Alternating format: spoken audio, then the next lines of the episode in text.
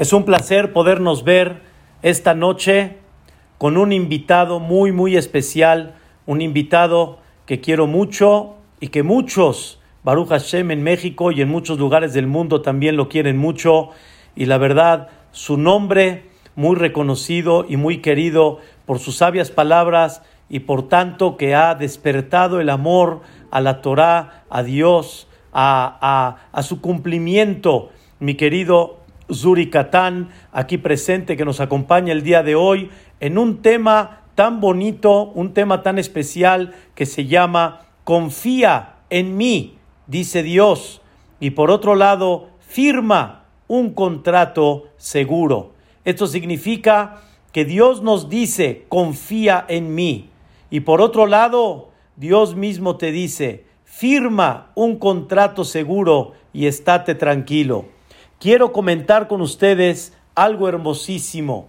Cuando Am Israel, el pueblo de Israel llegó a Har Sinai, cuando el pueblo de Israel llegó al monte de Sinaí, y en ese momento el pueblo de Israel fue cuestionado, de alguna manera fue preguntado, ¿quieren recibir la Torá?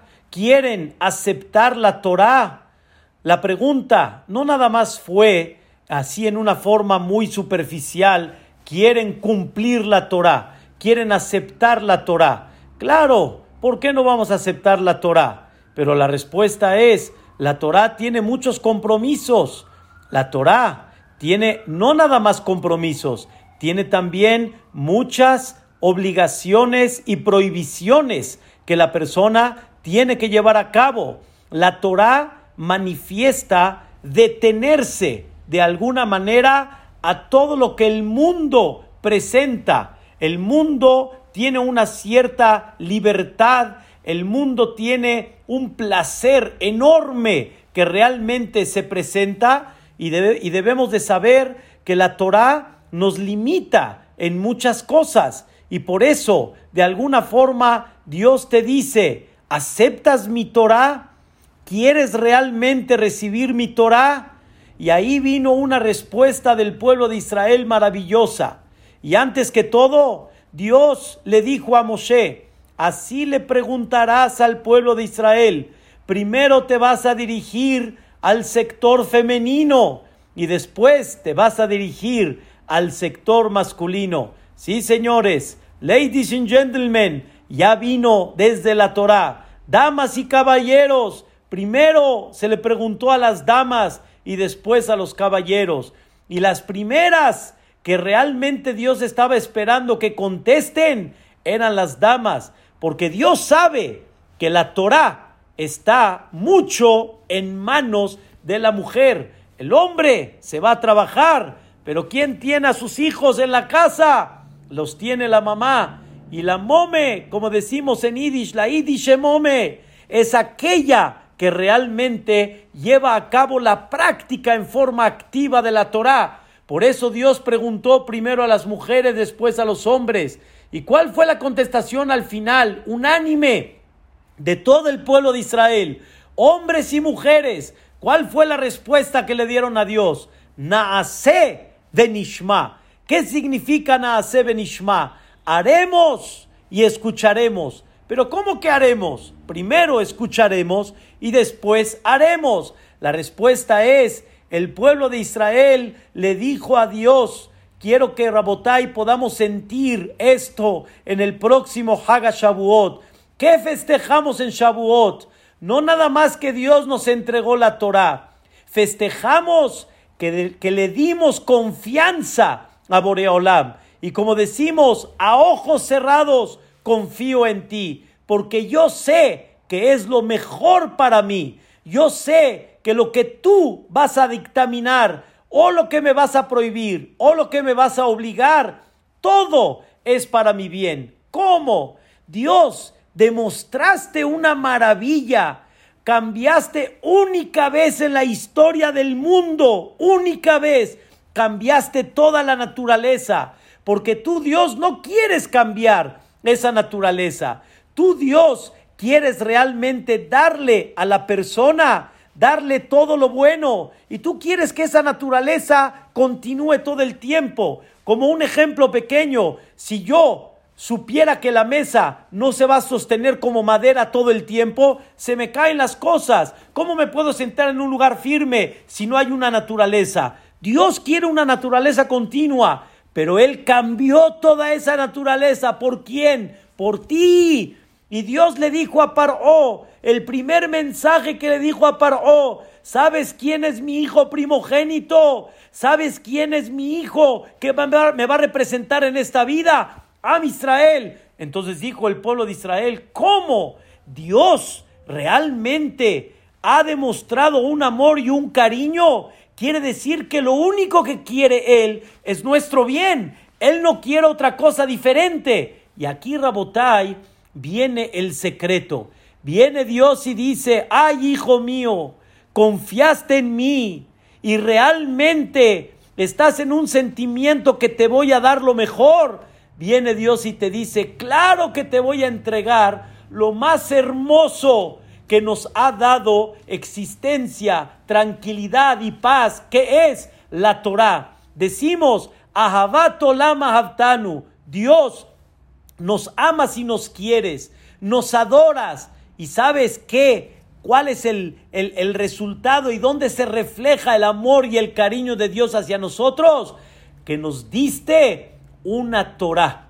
Nos diste no un manual de vida, nos diste una Torah que como dice el, el tema que estamos hablando, una Torah que es la firma realmente y un contrato seguro para todos nosotros. Rabotai, Dios lo que quiere no es más que una sola cosa, tu bien, aunque aparentemente nos prohíbe de muchas cosas que el mundo come, de muchas cosas que el mundo hace.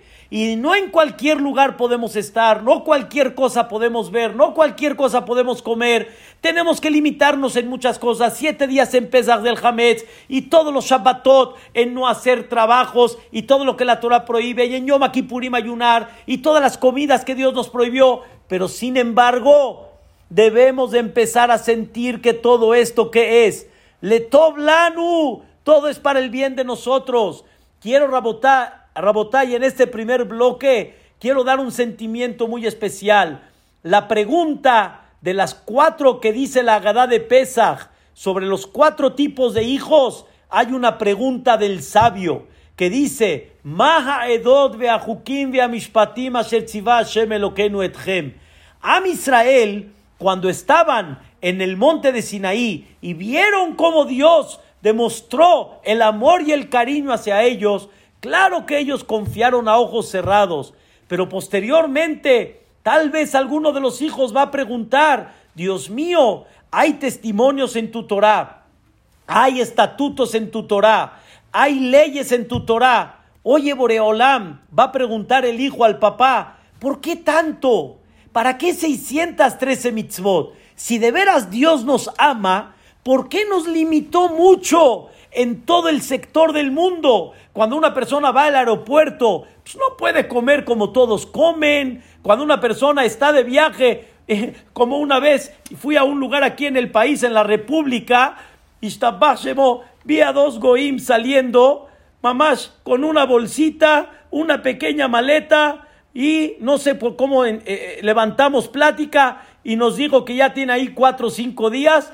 Así, así como vino, regresó, nosotros cargando hasta con el perico, con los cuchillos, con las ollas, con las comidas. No tiene uno para comer así fácilmente. Oye, Boreolam, ¿por qué no las pones tan dura? Y sobre eso Dios, escuchen bien lo que contesta.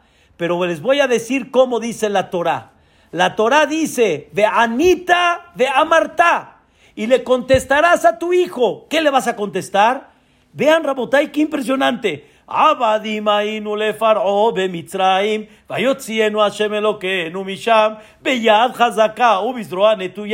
Óyeme, el hijo te está preguntando por qué se la pones tan difícil si tanto me quieres, por qué me la pones tan dura, y tú qué contestas, ¿qué contestas?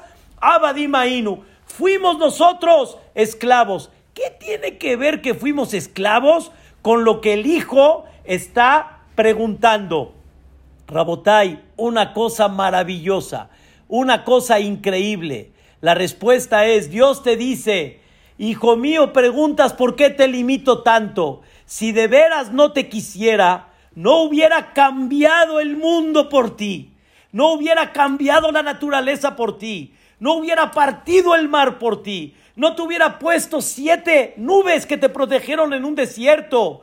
Estuviste como rey en un desierto. No hay forma como mantenerte en un desierto. ¿Cómo crees que no quiero lo bueno para ti cuando mira todo lo que hice por ti? Por eso, como mencionamos en una clase, estamos concentrados en el que no, pero no estamos concentrados en el que sí. Y el que sí es cientos, mil y millones de veces más del que no. Y por lo tanto, viene Dios y te dice, ¿me preguntas por qué tanto? Hijo mío, todo lo que estoy dándote, dice la Torah ahí en Perashat Hanan, le toblach, todo es para tu bien, todo es para ti, solo confía en mí. Y de realmente si vas a confiar en mí, entonces las cosas van a salir en una forma diferente como mencioné en una ocasión, siempre voltea y mira quién es el que te está dando todo esto, quién es el que te ordena o el quien te prohíbe, o quién es aquel tal vez que te dio ese golpecito, quién es aquel que te ama y te quiere, porque mira todo lo que ha hecho para ti. Pero quiero preguntarle a mi querido Zuri aquí presente que me explique realmente por qué esta Torah es letoblano. ¿Por qué esta Torah es para el bien de nosotros?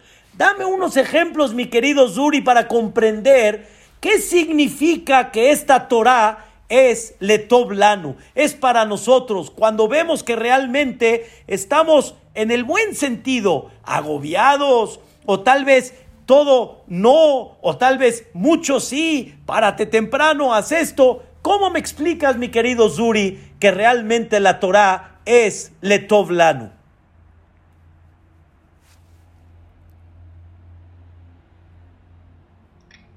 Hola, ¿qué tal? Muy buenas noches a todos. Antes que nada, gracias a Javier Jacob Nakach. La verdad es que para mí es un honor compartir este foro. Es una persona que no nada más quiero mucho, sino admiro mucho, y no de ahorita, sino desde chiquito. Mucha gente lo conoce públicamente en Fasja, o a lo mejor en la de Teca, o a lo mejor hoy, hoy, allá en, en el CNIS intercomunitario. Yo lo conozco desde chiquito y siempre fue el ejemplo de nosotros, todos los Bajurim, que éramos un poquito más jóvenes que él, siempre nos marcó el camino de que es un Ventorá amití, verdadero, auténtico. Sus tefilot de Kippur es imposible olvidarlas. De verdad, Ham es para mí un honor muy grande Gracias por darme este enorme. Me siento pequeño delante de ti hablando en este foro, pero igual acepté porque creo que en este momento todo aquel que pueda ayudar a, motivar, a alegrar, a tener nada, creo que es algo muy importante, especialmente en estos días tan importantes, gracias a los Gabbayim, especialmente a mi querido amigo Emilio Penjus, que organizó esta clase. Y Nema créanmelo no hay algo más bonito y más agradable para Kadosh Baruj y para nosotros que estar unidos por medio de la Torah, por medio de esta tecnología, usándola de una manera muy positiva, especialmente unos días antes de Shavuot. Me pregunta Ham Yaakov, ¿por qué es Letov? ¿Por qué la Torah es Letov? Justo lo que estaba hablando Ham Yaakov. Una de las cosas más maravillosas de la Torah, aunque no lo crean, ¿saben qué es? Que la Torah nos puso límites en la vida es lo mejor que le puede pasar al ser humano, tener límites. El que no tiene límites en la vida se estampa, choca, cae en, cosas no buenas. ¿Saben ustedes por qué el coche tiene frenos? ¿Por qué el coche tiene frenos? Los, los frenos del coche no son para que esté estacionado. ¿Ustedes creen que la Honda o la BMW o la Volkswagen le pone frenos a los coches para que estén eh, ahí estacionados. No, no, no. Los frenos del coche son para que puedas avanzar. Porque un coche sin frenos se estampa en la vida. Eso hay que agradecerlo. Dice el Pasuk, Shlomo. Y la sabiduría de Shlomo Amelech fue como la arena del mar. Amar Rabbi Levi. dijo Rabbi Yoshua Ben Levi, así como la arena del mar le pone límites, le ponía un stop al mar, igualmente la sabiduría de Shlomo Amelech le ponía stop, le ponía límites a las cosas materiales. De ahí aprenden los jajamim que es de sabios poner límites en la vida. Llegó una persona a McDonald's, no aquí, en Argentina, en Israel hay McDonald's Kasher. All you can eat 9.99. Todo lo que puedas comer por 9.99. Llegó la pareja, la esposa, en vez de una hamburguesa, hamburguesa chiquita, pide una grande. En vez de unas papas chiquitas, unas eh, papas grandes. Y en vez de una coca pequeña, una más grande. Dos papas. Llegó el esposo con una charola, seis hamburguesas, ocho refrescos, diez papas. La esposa le dijo, ¿qué haces? ¿Qué haces? Estamos tú y yo solos. Dice, ¿qué no ves el letrero? All you can eat 9.99, todo lo que comas por 9.99. Dijo su esposa, si quieres cómetelo, no hay problema, pero de aquí te voy a llevar al hospital. No porque todo podríamos hacer, hay que hacerlo. La Torah nos enseña a vivir en este mundo. La persona que tiene límites en esta vida es una persona feliz, es una persona contenta. Pero no nada más los límites. Dice el, el de Sharim, o el Orkot Tzadikim, la persona que come todos los días caviar y salmón y puros manjares, esos manjares dejan de ser ricos. Ya no es un manjar, ya es una comida trivial, ya es algo normal. ¿Sabes por qué el manjar es manjar? Porque no te los comes todos los días. Y así es el secreto y la filosofía de la Torah. Claro, claro que la Torah son restricciones, son brazaletes de oro. Eso fue lo que le insinuó eh, Eliezer a Rivka cuando le puso los brazaletes. Pero no solamente las restricciones es una de las cosas maravillosas de la Torah. El Zohar Kadosh dice, Tariak mitzvot, 613 mitzvot, 613 maneras de cómo ser feliz en la vida. Las 613 mitzvot pueden hacer feliz a la persona. ¿Cuestan trabajo? Claro que cuestan, cuestan trabajo. Pero ¿quién te dijo que lo fácil es lo mejor en la vida? Al revés, lo que luchas, lo que te esfuerzas, lo que te cuesta trabajo es lo que valoras, es lo que disfrutas en la vida.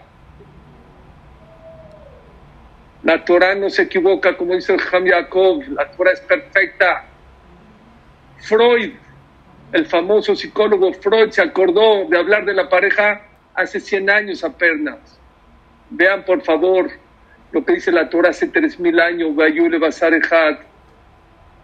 Cuando tú le vayas a dar a tu pareja, no puedes darle a tu pareja pensando que le estás dando a tu mejor amigo, a tu mejor persona, la más cercana. No, no, no, le vas a dejar.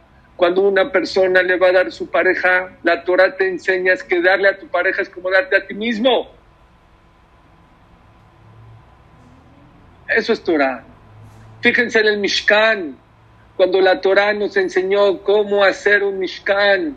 Dice el Pasuk Beshahanti Betoham, yo no quiero estar nada más en el Knis, en el Betamikdash. Beshahanti Betoham, cada hogar y hogar del clan Israel está la Shekhinah. Es una casa de Dios. Ahí podemos aprender, la Torah nos enseña cómo la persona tiene que formar un hogar. ¿Saben cuál fue la primera condición que Dios pidió para formar el Betamidash? Con Nediv Lev. Ser dadivoso, dar, dar, dar. La Torah nos enseñó hace tres mil años que el secreto de la pareja no es recibir, es dar, dar y dar. Ese es el secreto de la pareja. Habá, ¿saben qué es Habá? Hav, dar. Es el primer secreto de la casa, que lo dijo no Freud, hace tres mil años la Torah. Pero la Torah viene diciendo y te dice, no, no, no es suficiente para construir el Betamigdash nada más Nedibutalev con Jajamlev, todo hombre inteligente que venga y que construya el Mishkan para construir un hogar, para tener Shalom Bait, señores. no es suficiente nada más. Nevi Butalev, la Torah nos enseña que para construir un hogar se necesita inteligencia. Hay que ser inteligente para conocer tu pareja. Como dice el Rambam, hace 800 años dice el Rambam. ¿Qué es Ahabá? En Perktet la Jotishut. Tienes que saber, dice el Rambam, todo lo que le molesta a tu pareja, aléjaselo. No te esperes a que tu pareja te diga, ay, me molesta. No, no, antes de que te lo pida, tú aléjaselo. Todo lo que le gusta a tu pareja, dáselo antes de que se lo pida. Eso es Torah, señores. Cuando el pueblo, el mundo entero está despertando en la psicología y cómo comportarse en la pareja y tantos problemas, la Torah hace dos mil, hace tres mil, hace 800 años ya te enseña cómo compartirla, cómo tratarla, dice el masaje de Bamot. Tienes que amar a tu esposa como a ti mismo. Velejabda, mi gufo. Pero honrarla más que a ti mismo. Quererla, no puedes quererla más que a ti mismo. Imposible. A nadie quieres en este mundo más que a ti mismo. Por eso quererla a tu pareja como a ti mismo. ¿Escucharon? La filosofía de la Torah es que cuando le estás dando a tu esposa es darte a ti mismo, que cuando lastimas a tu pareja es lastimarte a ti mismo. Dice el Jobot Alebabot, no hay dañador más grande en este mundo que el que se daña a sí mismo. No hay ratero más grande que el que se roba a sí mismo. Y no hay peor que la persona que piensa que está dañando a otro y está dañando a sí mismo, se está dando un balazo en el pie solito. Ese es el regalo que nos da la Torah, nos enseña cómo vivir como parejas. Velejabdayo termigo dice el Rambam, tienes que honrar a tu pareja más que a tu cuerpo. Porque si tú quieres vestir con un jeans rotos o con una ropa, tú, pero a tu pareja la tienes que honrar, darle la mejor ropa, de la mejor manera, tratarla de una manera más honorable que a ti mismo. Eso sí se puede. Tú, tu honor a lo mejor no te vale, pero el honor de tu pareja tiene que estar arriba. Eso es Torah. Eso es lo que la gente no sabe, no se imagina. En la educación de los hijos, es una locura lo que nos dice la Torah. Benjamin Spock, muchos no saben quién fue, vendió 300 millones de copias de libros. Fue el famoso que inventó el besito de las buenas noches. No es de Topollillo, es de Benjamin Spock. Vean lo que dice el Hatam Sofer hace 300 años. Beshinantam le maneja. Enséñale a tu hijo. Hay que enseñarle Torah. Hay que enseñarle a rezar. Hay que enseñarle a cuidarle Shabbat. ¿Cómo dice el Hatam Sofer? Tabam. No lo lleves nada más a estudiar. Platica con él. Sara a caminar con él. Siéntate en tu casa con él. Échate un bagamón con él abrázalo en el camino. Eso es Torah. Es el regalo, dice Abraham Lincoln, el mejor regalo, el mejor regalo que le ha dado Dios a la humanidad se llama la Biblia, la Torah, porque te enseña cómo comportarte en todos los aspectos. 613 mitzvot, 613 maneras de cómo ser feliz en esta vida, dice el Zohar Kadosh. Pero existe una pregunta. La Gemara dice, en Benjorim el. No existe una persona libre, sino solamente el que estudia la Torah. Jajam Yaakov, le quiero hacer una pregunta yo a usted con todo respeto. En Benjorim el Amish, ¿saben cómo es? No dice que el que estudia Torah también es libre. En, no existe una persona libre, sino solamente la persona que se ocupa y que estudia de la Torah. Es como cuando ponen los cheques en Estados Unidos y ponen 100 only. Hay que poner ahí en el cheque 100 dólares, no es 100, 100 con 2 centavos, no, no, no. 100, 100 only, solamente 100 dólares. La Torah dice, en Benjorín no existe una persona libre sino solamente aquella persona que estudia la Torah. Aparentemente es todo lo contrario. La Torah es cadenas, es no puedes ir acá, no puedes comer acá, no puedes trabajar acá. ¿Cómo se puede explicar este concepto que en Benjolim es la Mishosek Torah? No existe una persona libre, sino una persona que estudia la Torah. La realidad, mi querido Zuri, es real, así aparentemente se ve, pero quiero explicarle algo aquí a todos nuestros queridos hermanos, algo la verdad fascinante.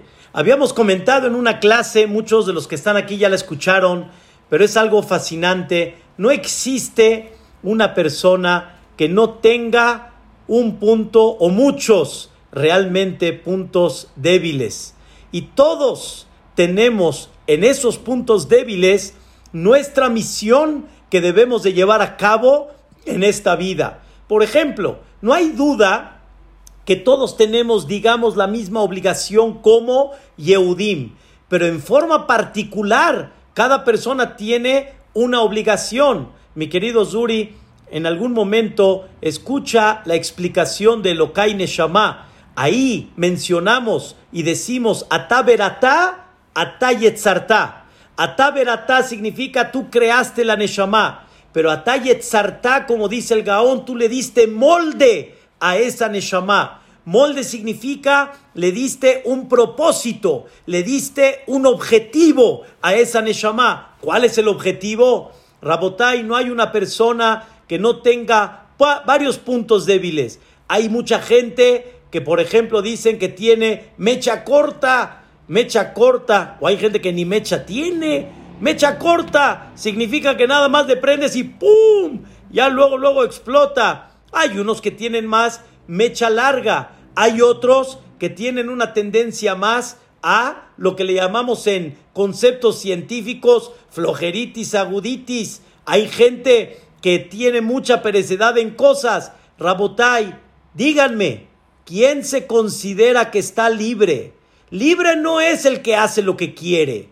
Libre es la persona que controla lo que realmente siente en sus puntos débiles, que no explota, que no luego, luego eh, exalta, que si no le hicieron la comida que él quería, se aguanta y agradece realmente. Y la persona tiene que comprender que una de las cosas muy importantes que hay realmente es reconocer los puntos débiles que tiene y bajo los puntos débiles realmente controlarlos. No cuando yo quiero como, no cuando yo quiero me quedo acostado. Y ahí es cuando la persona realmente se siente libre, no siente presión, no siente nervios.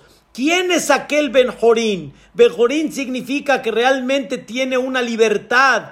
Rabotai, quiero explicarles el concepto de libertad, ¿qué significa? Libertad significa que no hay nada en la vida que me presione, no hay nada en la vida que me ponga triste, no hay nada en la vida que me ponga intranquilo, no hay nada en la vida que me ponga nervioso, sino cualquier situación en la vida, no cuando me va bien, estoy alegre. Cuando no me va bien, entonces no. Si me hicieron lo que quise, sonrío. Si no me hicieron lo que quise, entonces me enojo. Ese no es libre, porque su vida está dependiendo de la situación que se le presente. Como una vez dijo mi maestro Jajam Yudá Hades, dijo algo maravilloso.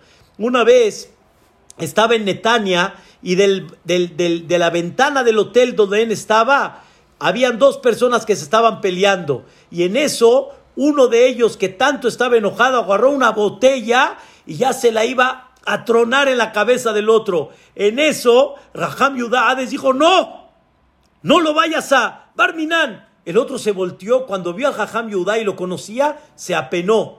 Al siguiente día la señora vio a, a este, la, esposa de este señor que levantó la botella, vio a mi maestro Ham Yudades y le dijo, de veras, Raham, de veras, Baali Zahab, mi marido es oro mientras no lo toquen, mientras no lo hagan enojar. Claro, aquel que no lo hace en el hogar siempre va a ser oro. Aquella persona que siempre le va bien, pues claro que va a tener mucha fe. Aquella persona que siempre todo está tranquilo, claro que le va a sonreír a la vida. pero no depende aparentemente tu alegría y tu tranquilidad, no debe de depender de las situaciones en la vida que hay. Aquella persona que depende de la situación, si está nerviosa, si está contenta, si está, si está este, presionada, si está preocupada, etcétera, depende de la situación, quiere decir que no está libre. Y la Torah nos enseña cómo afrontar la vida. La Torah nos enseña que cualquier situación, yo confío en Él y me siento tranquilo y siempre voy a tener una sonrisa. Como una vez llegó un Hasid y le preguntó a su rebe, ya estoy agobiado de problemas, ¿me puede usted ayudar? ¿Me puede usted orientar? Me dijo, claro, te voy a mandar con Rabzushe. Rabzushe era un gran tzadik, alumno del Baal Shem Tov, Rabzushe y le dijo, vete con él y él te va a enseñar, él te va a enseñar. Fue, al final preguntó dónde vivía, llegó a la aldea y preguntó, ¿a dónde vive Rabzushe? No vivía en esa aldea, vivía cerca de la aldea. Y el Señor dijo, caray, ni en la aldea vive, vive ahí una, en una choza, él a mí me va a enseñar qué significa afrontar problemas. En eso llega a su casa y cuando toca la puerta, en eso le abre un chaparrito. Así como yo, no sé si peloncito o no, pero le abre un chaparrito y le dice, y le dice el jajam, ¿en qué te puedo servir? El otro estaba observando su choza, ni silla con respaldo tiene. Este hombre me va a enseñar a mí. Le platicó, le dijo, mi rebe me mandó y me dijo que usted me va a enseñar cómo se afrontan problemas y le levantó la mirada y le dijo, ¿problemas? ¿Sufrimientos?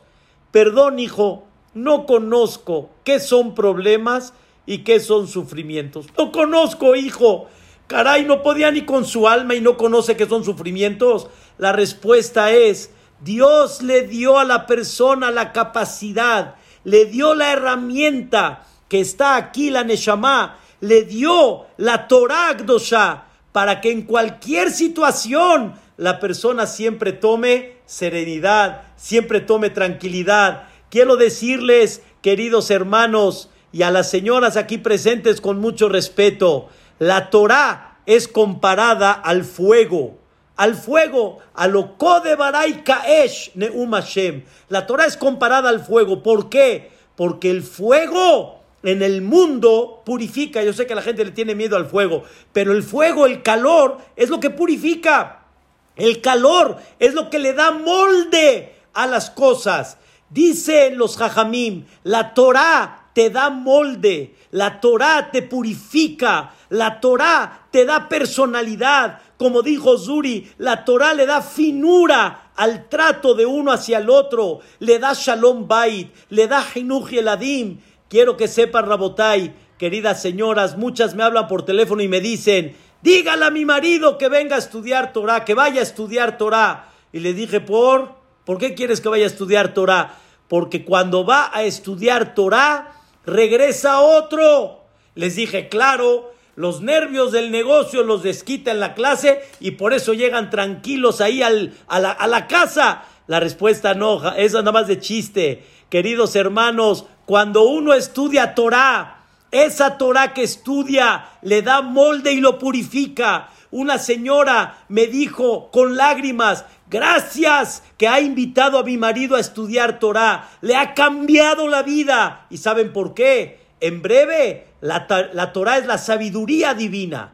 La Torah es Dios porque es la sabiduría divina. Tú tienes un alma que también es de Dios, Dios te la insufló. Sale que Dios, la Torah y tú son una pieza. Y si en Dios hay alegría, hay tranquilidad, hay paz en ti, no con más razón que va a haber. Ese es el secreto tan grande que hay. Pero de veras, mi querido Zuri, quiero que me expliques cómo una persona nunca perderá, nunca, por hacerle caso a Dios. ¿Cómo hemos sido el testimonio que la persona nunca pierde porque realmente le hace caso a Dios. A ver, mi querido Dure, explícame este tema, cómo tú lo entiendes.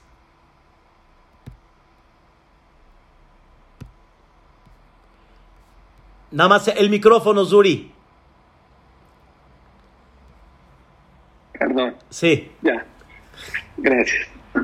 Les quiero contar que hace un par de años, noviembre de hace 3, 4 años, seguramente muchos se van a acordar que en el Banamex hubo un Congreso Mundial de la Salud. La Organización Mundial de la Salud vino a México y varias personas muy importantes del mundo hicieron una junta de cuatro días. Entre ellos estaba el presidente de Estados, expresidente de Estados Unidos, Bill Clinton.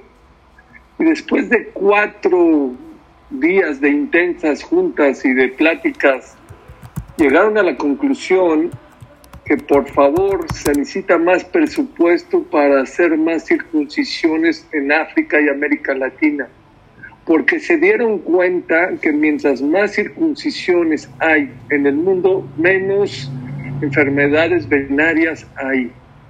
¿Saben ustedes cuando le preguntaron a Hitler, bueno, ¿qué traes contra los judíos? ¿Por qué los quieres matar? Una de las contestaciones que él dijo, ¿saben qué dijo? Los judíos son asesinos, son salvajes. Agarran a un bebé, calificación 10, 10, 10, y a los ocho días le hacen una circuncisión sin deberlas ni temerlas. Son unos salvajes.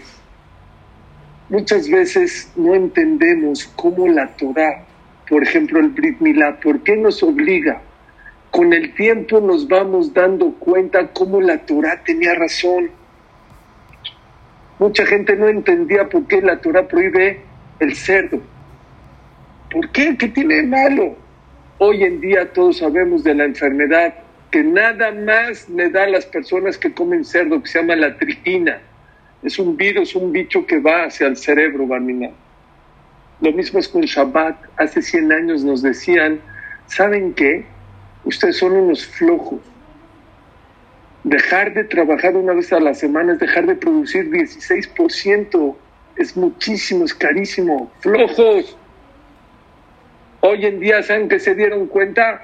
Que la persona que deja de trabajar una vez a la semana no produce el 16%, produce el 100% más. Y vinieron los árabes y escogieron el día viernes, vinieron los católicos y los cristianos y escogieron el domingo, y ahora nosotros agarramos el puente, viernes, sábado y domingo. Pero la Torah no se equivoca, señores. Así es como es Shabbat, como es Brit Milá, así como es el cerdo, todas las mitzvot, Kadosh Baruj no se equivoca. Uno de los problemas que hay hoy en día en esta generación, ¿saben cuál es? Cuál es? La desintegración familiar. En Europa, los chamacos, los jóvenes, 18, 19 años, se van de la casa. En Estados Unidos, un poquito más, 21, 22, 23, se van de la casa. Es un problema grave, grave. Y escuché, escuché, o leí más bien un artículo de una psicóloga hace un par de años que salió, no me acuerdo si era el New York Times o el Newsweek, uno de los grandes periódicos más influyentes de Estados Unidos. Y esta psicóloga justo hablaba de ese tema, que hay un problema grande la generación de la desintegración familiar y empezó a dar varios consejos de qué hacer para mantener a la familia unida, para que crezcan los hijos y no se vayan. No me acuerdo, dijo varios consejos, pero uno de los consejos que Dios sabe que es, por lo menos dos veces a la semana es muy importante que te sientas a comer con tu esposa y con tus hijos, pero con una condición, sin computadora, sin celular, sin iPad, sin televisión y sin computadora. Nos hemos dado cuenta que ese estudio en los años 2000 y pico, en el 2010, 2012, por ahí, hicimos un estudio y nos dimos cuenta que eso ayuda mucho a la integración familiar. Señores, eso natural lo dijo hace 3.000 años. Shabbat. Cuida el Shabbat. Les repito la frase que les dije hace ratito no todo lo fácil es lo mejor en la vida. Hay que hacerle caso a Dios. Dios no se equivoca. Lo mismo es con la tzedakah, lo mismo es con Gesed, lo mismo es con Tarata Mishpaha. Ese es el secreto. Hay que tenerle más confianza en Dios. Dijo una Rabiaco una vez el Mekubal más grande que hay hoy en día, Dijo Rabiaco Vilel en una cena que hizo una vez. Les voy a pedir un favor gente de mucho dinero, gente de una posición muy alta. Dije, ¿qué va a hablar este Ham? ¿Qué va a hablar? ¿Saben qué dijo? Les voy a pedir un favor. Por favor, no crean en Dios. No, no, no crean en Dios. Apóyense en Él. Hay que apoyarnos en Él. No digas Besrat Hashem más y Baruch Hashem. Cierra el Shabbat, así les dijo. Ten confianza en Él, que el que cierra el Shabbat no va a perder. Cuida Pesach, cuida Kippur, cuida Rosh La Torah nunca se ha equivocado. Así dijo el Hazonish una vez. Nunca la persona ha perdido por acercarse más a Dios. Nunca la persona pierde por cumplir la Torah. Hay veces lo entendemos, hay veces no lo entendemos. Hay veces nos tarda una semana, un mes, a veces un año, a veces tienen que pasar dos mil años para entender que la circuncisión es algo bueno para el cuerpo humano. A veces tiene que pasar dos mil años o tres mil años para que la gente entienda que la gente que descansa produce más. Pero a Kadosh Barjú, mi querido Ham Jacob y todos los que están escuchando, nunca se equivocan. Hay que tenerle confianza. Uno de los temas en el que estás diciendo, mi querido Zura, hay que tenerle confianza. Hay algo, la verdad, muy, muy interesante. Y la verdad, mi querido Gabay, Emilio, me está eh, preguntando de alguna manera que si realmente la Torah es la vida, y como decimos en Arbit todos los días, Kiem Hayenu de Yamenu, la Torah es la vida de nosotros. Entonces, ¿por qué nos cuesta tanto? ¿Por qué nos cuesta tanto trabajo apegarnos a ella? Una de las respuestas muy claras es lo que hoy en día, como dijo Zuria en los ejemplos, que hoy en día se descubren detalles muy interesantes. Pero la realidad es de que las cosas se aprecian cuando se luchan por ellas. Hoy en día tenemos el deporte. El deporte, el deporte es una cosa maravillosa, pero el deporte Rabotai es un reto. Como dijo una vez Rabsholem Shvadron, uno de los grandes jajamim conferencistas, era muy simpático, alaba shalom. Le explicaron una vez, le dijeron que era el fútbol, 12, 12 personas, 11 y 11 jugando uno en contra del otro, y le explicaron el propósito y a dónde tienen que llegar y que hay que meter el gol. Le dijo el jajam, a ver, no entiendo, ¿por qué no te vas al estadio Azteca? Agarra ahorita una pelota tira y mete gol. Y en ese momento, haz malabarismo, haz así, quítate la camiseta. La respuesta es, si no hay defensa, si no hay portero, si no hay nada, eso no es gol. Gol es cuando tengo un defensa, cuando tengo una barrera, cuando tengo un portero y puse un, un pelotazo que ni la vio, ni se dio cuenta. Eso es realmente un gol. Un gol, una chilenita donde no había forma como agarrar la pelota y con todo y eso se la metiste. Eso es un gol. Un gol es cuando hay un esfuerzo, una ganancia en el deporte. El ganar es cuando hay un esfuerzo y el esfuerzo es lo que te da el triunfo.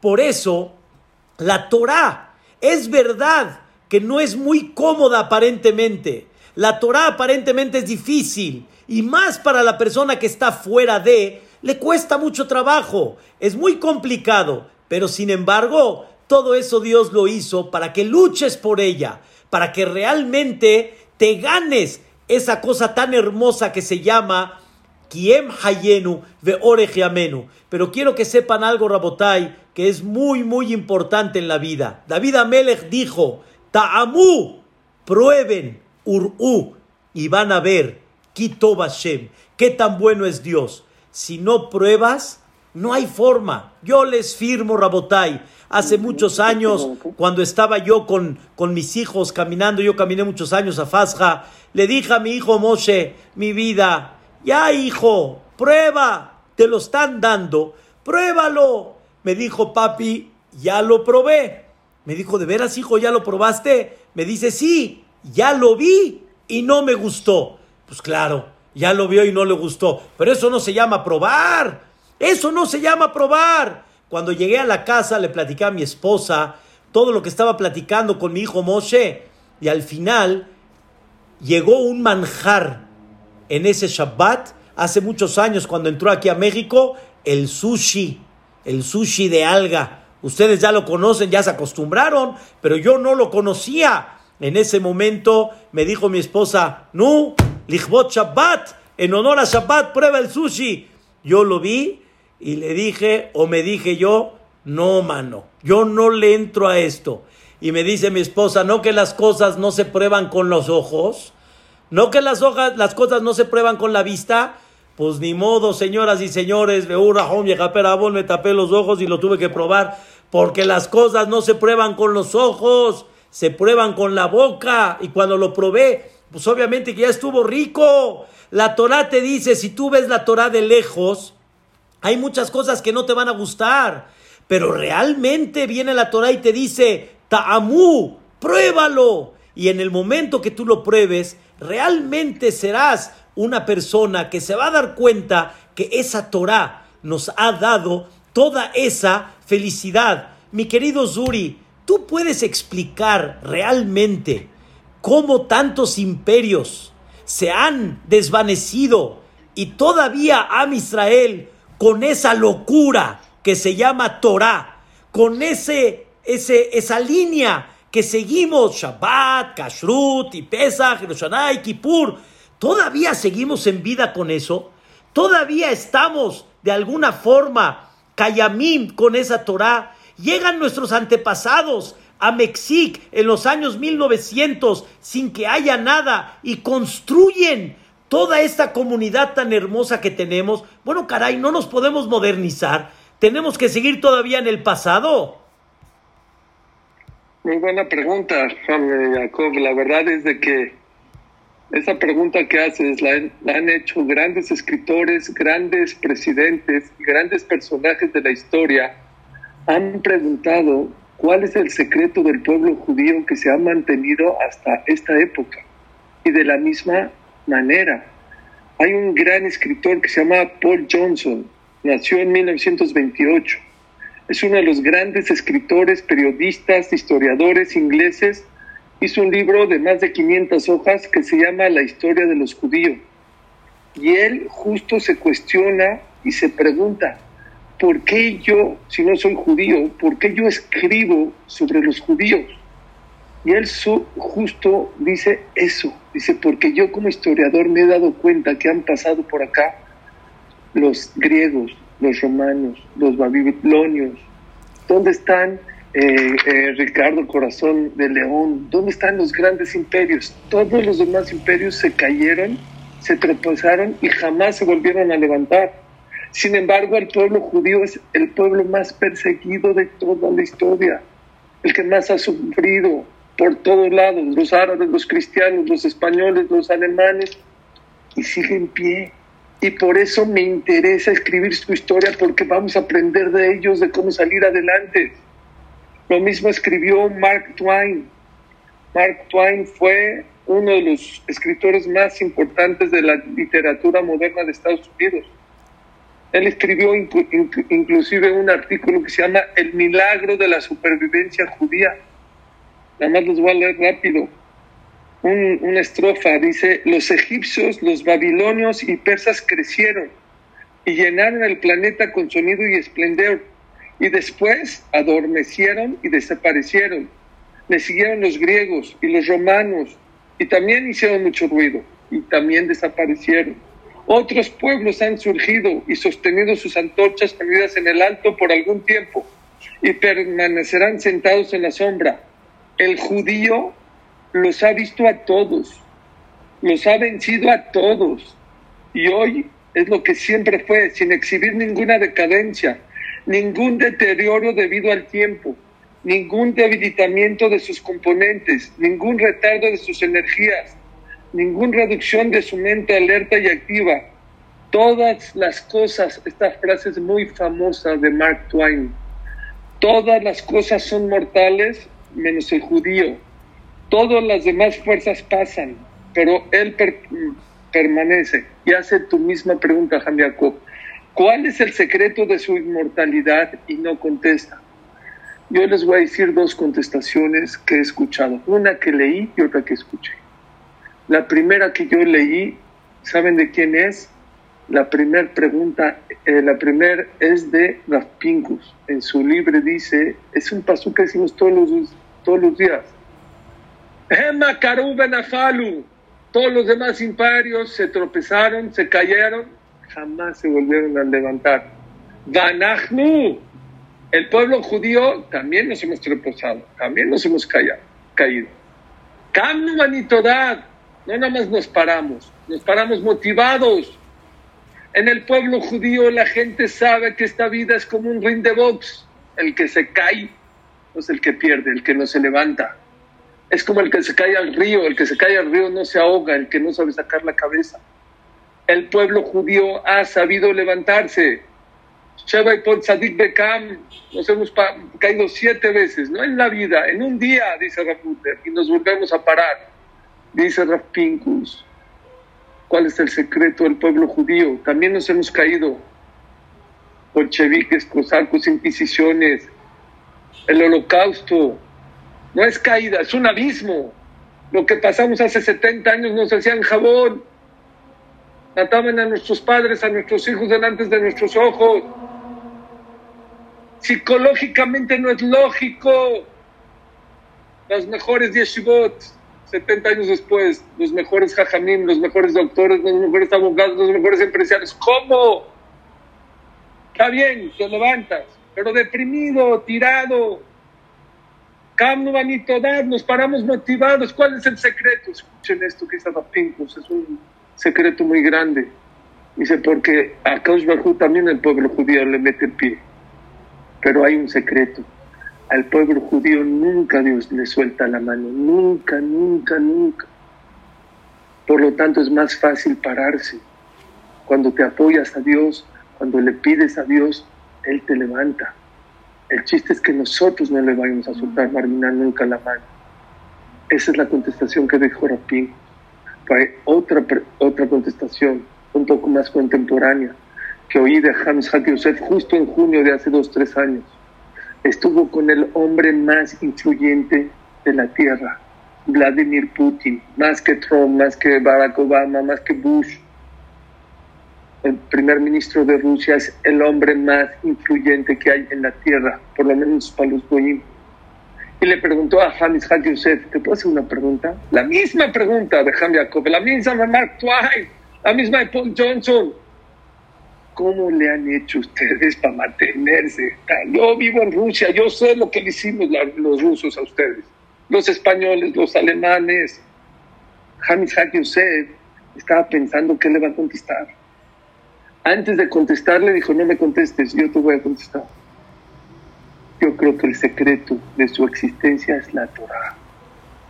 El hombre no lo dijo un jajam, no lo dijo Yosef, no lo dijo el Haim lo dijo en las bocas del primer ministro, el Vladimir Putin. Le dijo, yo creo que el secreto de su existencia en esta vida es la Torah que nos hay. ¿Saben por qué? No son dos contestaciones, es una sola contestación. Porque la única y exclusiva manera de que Dios nos agarre la mano y nosotros le agarremos la mano a Él, ¿saben cuál es? La Torah hay. Israel, Kuchaberihu, de Torah, Hadu. Lo que nos une con Dios es la Torah Kedoshah. Asher Baharbanum Kolamim. ¿Por qué Hashem nos escogió? ¿Porque estamos guapos? ¿Porque somos inteligentes? ¿Porque somos abusados? No. Asher Baharbanum Kolamim Menatananu Torato Toratemet. Porque escogimos la Torah, porque fuimos el primer pueblo y el único pueblo que dijimos nacer en Ishma. Y eso nos conecta, señores. No existe algo que te conecte más importante en esta vida que la Torah. Es lo único y exclusivo que nos conecta con el Y esa yo creo que es la contestación. El secreto del pueblo judío es porque Dios nunca le suelta la mano. ¿Y por qué nunca Dios le suelta la mano? Porque el pueblo de Israel nunca va a soltar la Torah que nos Es una cosa maravillosa todo lo que hemos hablado y esto nos da el sentimiento de ese concepto, confía en Dios y firma un contrato seguro. Queridos hermanos, para despedirme y darle la palabra también a mi querido Zuri para que cerremos con una idea. En una ocasión, un alpinista empezó a escalar una montaña, pero no se dio cuenta y le vino el día. Se puso el sol y todavía ni llegó a la cima de la montaña. Ahora, ¿cómo le hago? Está a la mitad de escalar, está en esas rocas peligrosas. ¿Cómo va a ser? Cada paso puede ser, Dios no lo quiera, la muerte, Barminán. En ese momento trató de cuidar cada paso, pero sin embargo hubo uno que no lo pudo hacer bien y cayó, cayó, ¡ah! Cayó. En ese momento pensó su familia, su esposa, sus padres, su vida. Y, pues, ¿qué pudas? ¿Qué hace un Yehudí en ese momento? Shema Israel, Hashem Eloqueno, Hashem Echad. Y esta persona en ese momento siente un apretón muy fuerte en su cuerpo, muy, muy fuerte, y se acordó que clavó una, un, un, clavo perfecto arriba en una roca y él estaba amarrado con una soga, y entonces estaba así colgado y estaba así en la noche, así todo el tiempo, y empezó a gritar, Dios mío, Dios mío, ayúdame. En ese momento sale una voz y dice, ¿alguien me está hablando? Alguien se está dirigiendo a mí y dice, ¿quién eres tú? Y dice, yo soy Dios, tu Dios. Dios, no me digas, el mero mero, nunca me imaginé que me iba a hablar directamente Borea Olam, el creador. En eso le dice, ¿qué necesitas, hijo? Sálvame, Dios mío, tú eres el único, sálvame. Le dijo Dios, ¿de veras quieres que te salve? Sí, Estoy dependiendo de ti, sálvame, hazme un milagro. Le dijo Dios, ¿confías en mí? Le dijo, sí, a la a la rasi, a mis ojos y a mi cabeza confío en ti. Le dijo Dios, entonces harás lo que te voy a decir. Corta la soga y suéltate. En ese momento, cuando escuchó eso, ¿qué hizo el alpinista? ¿Ustedes qué creen que hizo? ¿Cortó la soga? No, se agarró más fuerte de la soga. Y en eso le dice Dios, corta y suéltate. Y se agarraba cada vez más. Y le dice Dios, no que confías en mí. No, no, sí confío en ti, pero Boreolam, él está esperando un milagro. Y le dijo Dios, corta la soga y suéltate. Pasó la noche, no cortó la soga. Al siguiente día, equipos de rescate llegaron a ver un alpinista congelado a un metro del piso a un metro. Rabotai, hay muchas situaciones que estamos a oscuras. Y Dios te dice, tú esperas un milagro. Y Dios te dice, suéltate y corta la soga. Estás a un metro del piso. Como dicen aquí en México, tranquilo, así, coopera y suavecito. Y aunque venga la inyección, pero estás a un piso, a un metro del piso tranquilo, vas a ser muy feliz. El mensaje Rabotai ya está muy claro.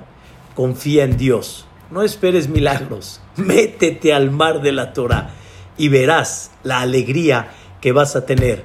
Queremos escuchar el último mensaje de mi querido Zuri. Agradezco mucho tu presencia y Bezrat Hashem, aquella persona que realmente nos quiera hacer unas preguntas con mucho gusto y con mucho cariño. Mi querido Zuri, un mensaje para terminar.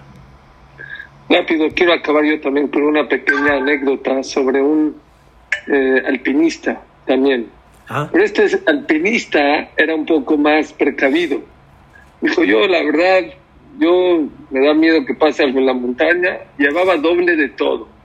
Dos sleeping bags, dos cantimploras, dos linternas, dos cuchillos, dos estacas, dos cobijas, dos de todo. Y al principio, pues el primer kilómetro, pues él va cargando en su espalda todo eso, va cargando, va el primer, híjole, como que le empezó a doler un poquito la espalda.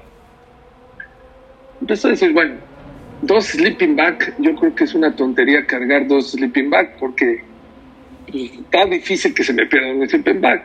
Soltó un sleeping bag siguió subiendo el segundo kilómetro, pues, cada vez más empinado y más cansado, menos oxígeno ahí arriba. Dijo, ¿sabes qué? La verdad, no creo que necesite dos cantimploras, todo la cantimplora. El otro kilómetro dijo, ¿para qué dos linternas? No, no, es tanto necesario. Así, así, así. Ya que estaba casi en la cima, estaba justamente con lo necesario. Una cantimplora, una linterna, un cuchillo, un este, sleeping bag, una cobija, lo más esencial. Dicen los ajamín, así es en esta vida. La persona en esta vida no quiere soltar las cosas como usted dijo, Jajam. ¿Por qué? Quiero, quiero, quiero esto. Cuando una persona empieza a estudiar Torah, a cumplir la Torah, se empieza a dar cuenta, empieza a subir, empieza a darse cuenta que no necesita de tantas cosas para ser feliz. La persona más feliz no es el que más tiene, el que menos necesita. Y eso lo puedes lograr como, como dijo usted, Cuando una persona se llena de alegría, de cosas dulces, que es lo espiritual, no necesitas llenarte de otras cosas allá en la calle. Decía Rabol, uno de los grandes Mashgihim, la gente que cuida Torah también es feliz, también está contento.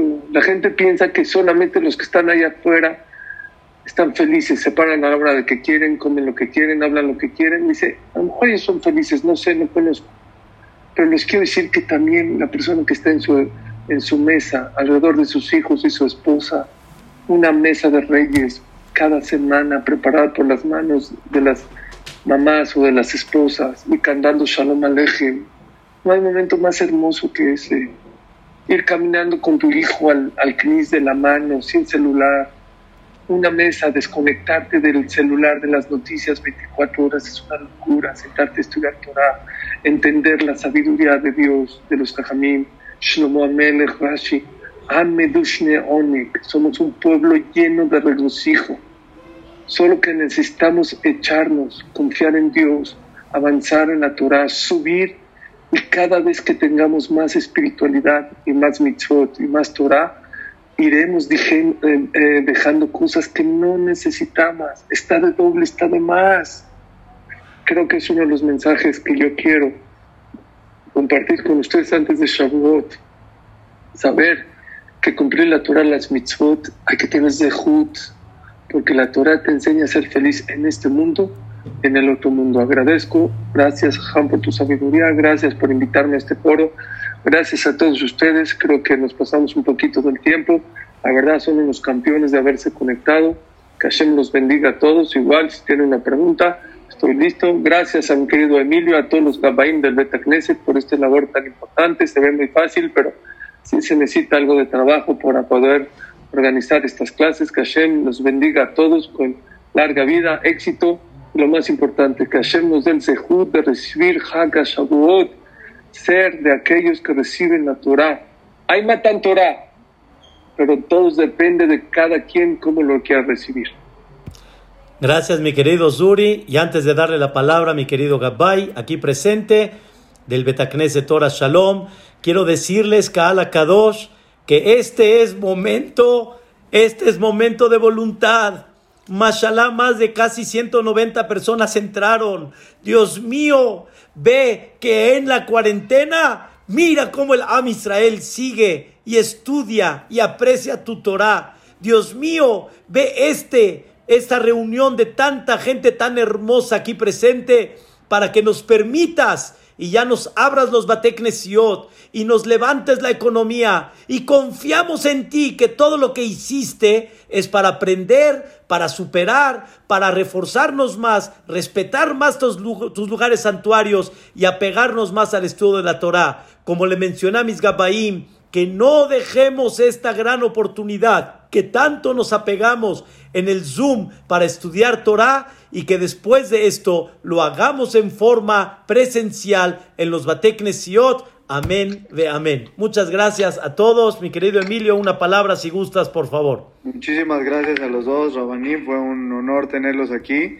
Tenemos la idea de tener una vez por, eh, por semana a un invitado. Abrimos con la llave de oro que fue con Suri Catán y esperamos la semana que entra primeramente Dios el miércoles.